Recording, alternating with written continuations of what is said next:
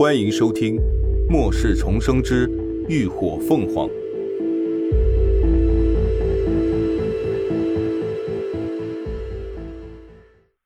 第一百一十八集。了解。如今长荣基地的基地长荣振江，之前就是 F 市的市委领导，在基地成立初期便被任命为代理基地长。但掌管基地军权的却是军方的人，所以目前在基地内拥有话语权的其实是两方势力。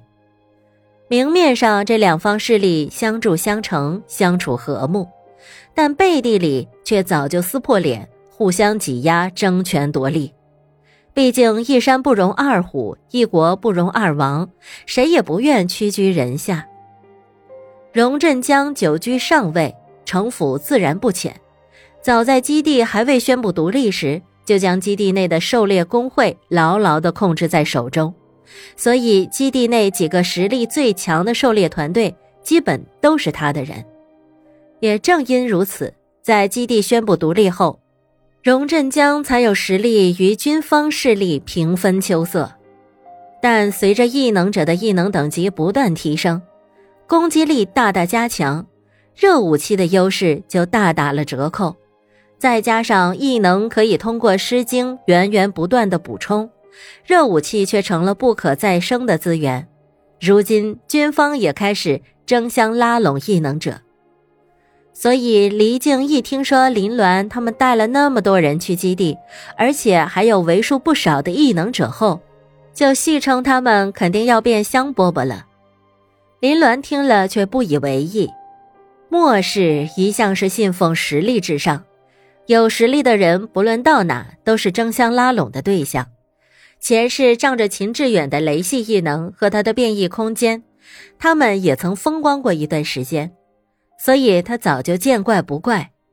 更何况他们并不打算在长荣基地久留，自然也不准备投靠任何一方。不过大致情况还是需要了解的。免得一不小心惹来不必要的麻烦。如今随着末世时间的推移，越来越多的人渐渐觉醒了异能。目前基地里的异能者差不多都在人数的百分之一左右，但绝大部分都还是自身基因强化，自然系进化的异能者少之又少。而长荣基地里的异能者等级普遍都才突破初阶，达到一阶。达到二阶的异能者已经算是强者了，达到三阶的异能者，整个基地也就只有六人，而且异能多在三阶初期，只有一个达到了中期。这六个三阶异能者有四个是荣振江的人，只有两个是军方的人。虽然人数不等，但军方负责人雷少将的儿子就是个三阶中期的异能者。还是个攻击力最强的雷系异能，而荣振江手下的四个三阶异能者中，有一个却是速度异能，所以这两方势力的实力也算是勉强持平。像黎静这样的异能一阶等级，作为水系异能者，他能得到的资源并不多，倒是这一次变异后，异能等级也一举突破了二阶。而他之前跟的团队队长陈超就是个土系异能者，他的异能等级已经达到了二阶后期，在基地里也算是个人物了。如此看来，林鸾这大半年的努力确实没白费，至少他团队里的整体实力已经算是超前的了。当然，他们跟连峰那样的异类却是不能相提并论的，毕竟第一人可不是谁都能比的。一上午的时间就这么悄然而过，中午他们直接在路边停车，简单解决了午饭，吃的是自热方便米饭。黎静一看到那满满当当一饭盒的红烧牛肉饭，眼睛都快凸出来了，不自觉地咽着口水感叹道：“哦，亲爱的，你们这伙食也太好了吧！”平时他们外出吃任务。吃的基本都是干粮，好一些的能煮锅方便面来吃，像这样又是大米饭又是红烧肉的，简直就是天堂般的感受啊！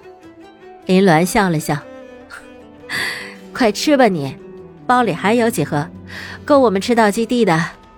等到了基地，吃上云姨煮的饭菜，那才真的叫享受。”黎静眉开眼笑，忙不迭地往嘴里扒饭。当食物的鲜美在舌尖绽放时，他感动的差点哭了。嗯，好吃啊！真的好久没有尝到肉了，亲爱的，你一定是上天派来拯救我的天使。他一边狼吞虎咽，一边含糊的表白。想当初，他有名又有钱，想吃什么没有，可为了保持身材上镜好看，却什么都不敢乱吃，生生错过了多少美食。现在想想，还真是悔不当初。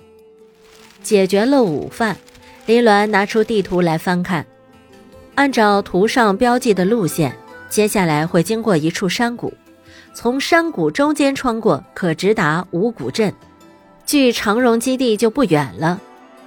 黎静探头看了一眼，却让他改道。嗯，为什么？林鸾扭头问。那谷里头有丧尸，之前我听人说里头有变异青藤。特意去查看过，结果丧尸实在是太多，根本进不去，所以我们才改去了另一处。李靖伸手在地图上比划出另一条线路。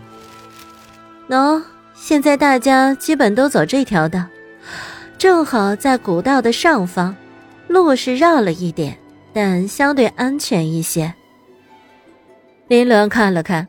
如果走这条路的话，大约要多出半天的路程来，但安全肯定比时间更重要。确定了路线，两人继续又上路，依旧是林鸾开车，有灵泉水补充体力，他并不觉得疲惫。